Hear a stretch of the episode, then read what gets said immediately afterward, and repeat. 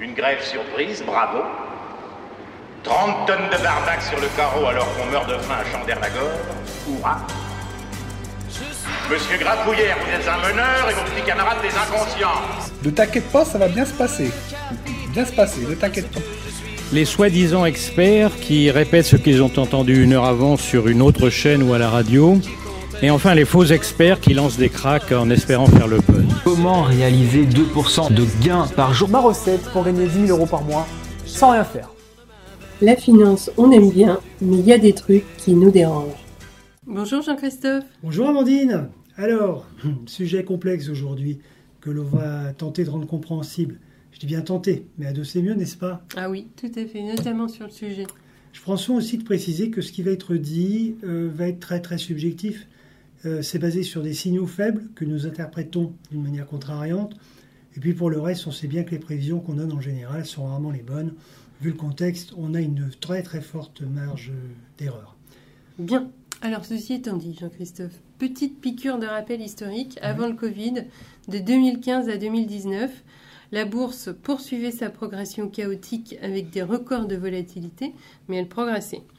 Pendant ce temps-là, les taux d'intérêt sont devenus nuls et la bulle immobilière a continué à gonfler.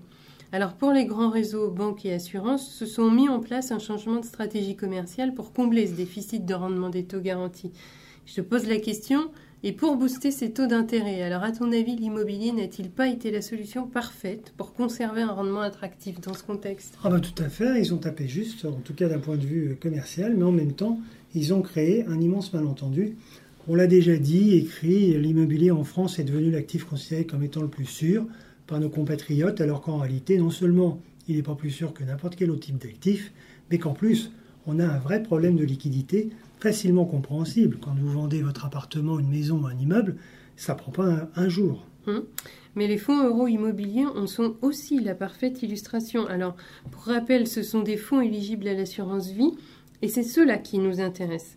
Donc il y a des fonds euh, dont je ne citerai pas le nom, hein, qui sont composés euh, jusqu'à 80% d'immobilier, euh, avec le reste en actions, produits structurés, ce que tu veux. Mais pour le meilleur d'entre eux, le taux de rendement de ce fonds a été de 2,37 en 2019. Alors c'est pas mal si on le compare à un fonds euro. Par contre, c'est vraiment très décevant si on le compare à l'évolution des actifs immobiliers purs et puis des marchés financiers cette même année. Tous ces achats qui se font dans le cadre de l'assurance vie peuvent avoir un rendement euh, tout à fait biaisé.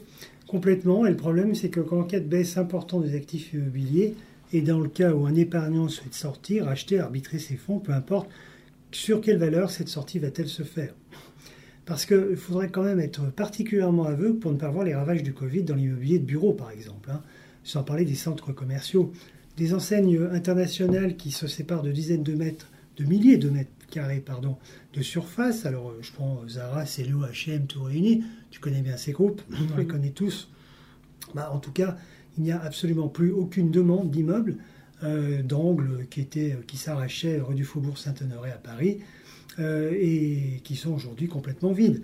Alors tu rajoutes à ça les centres commerciaux. Alors bon, les centres commerciaux fantômes aux USA, c'est pas tout à fait le même modèle, mais enfin, euh, on remarquera quand même qu'il y a quand même beaucoup de difficultés aussi dans les centres commerciaux à faire, euh, bah, payer des loyers pour des commerçants qui ne peuvent plus le faire. et puis la hausse du télétravail, parce que corrélativement, ça fait autant de mètres carrés de moins pour les entreprises. Alors moi, je pose la question, quand un, quand un fonds pardon, Donner 2% dans un marché de, de, progression de 8, ça fait quoi quand un actif baisse de 30% eh bien, ça cause un vrai problème, Jean-Christophe.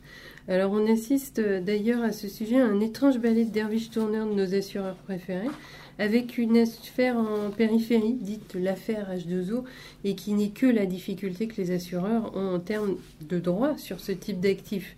Les fonds euro-immobiliers, les actifs illiquides, les actifs non cotés, private equity, appelle ça comme tu veux, mais en tout état de cause et en droit, c'est l'assureur qui devrait faire le portage et régler les valeurs d'inventaire. Même si le gérant de la SCPI, on peut prendre ça en exemple, hein, n'aura pas le cash pour le faire. Alors quand on voit les réponses en ordre dispersées sur la valeur non cotée des fonds H2O, eh bien, je te le dis, il y a de quoi s'inquiéter. Oui, et c'est quelque chose qui nous pend au nez sur cette classe d'actifs. Alors, on pourrait encore évoquer la loi euh, Sapin, mais on n'a pas le temps pour le faire. Donc, on va essayer de résumer. On se fait gentiment bercer par les médias notamment par les gérants de SCI. Tout va bien, Madame la Marquise. L'immobilier ne souffre pas, euh, mais en réalité, en réalité, nous sommes déjà en début de crise sur cette classe d'actifs. Et en synthèse, il serait déjà bien que les assureurs aient une position cohérente, ce serait la moindre des choses, vis-à-vis de leurs engagements auprès de leurs assurés. Et puis accessoirement, et ça c'est très personnel, mais les assurés les plus prévoyants, moi je leur conseille d'arbitrer dès que possible les fonds immobiliers dans le cadre de leur contrat d'assurance vie quand ceux-ci sont détenus donc par ces assureurs. Bien, merci Jean-Christophe pour ce sujet d'actualité. C'est quoi prie. le prochain? Ah, beaucoup plus léger, hein. le pouvoir du verbe à travers des, des personnes qui sont capables de nous vendre la tour Eiffel en morceaux par exemple. Hmm, Un podcast sur les escrocs? Bah oui, On va bien bien sûr. s'amuser. J'espère. À bientôt. Ça vous a plu? Vous en voulez encore? Commentez, partagez, écrivez-nous et on vous fera un podcast aux petits oignons. On prendra le temps pour tout vous dire sur le sujet qui vous intéresse. Vous verrez, tout va bien se passer.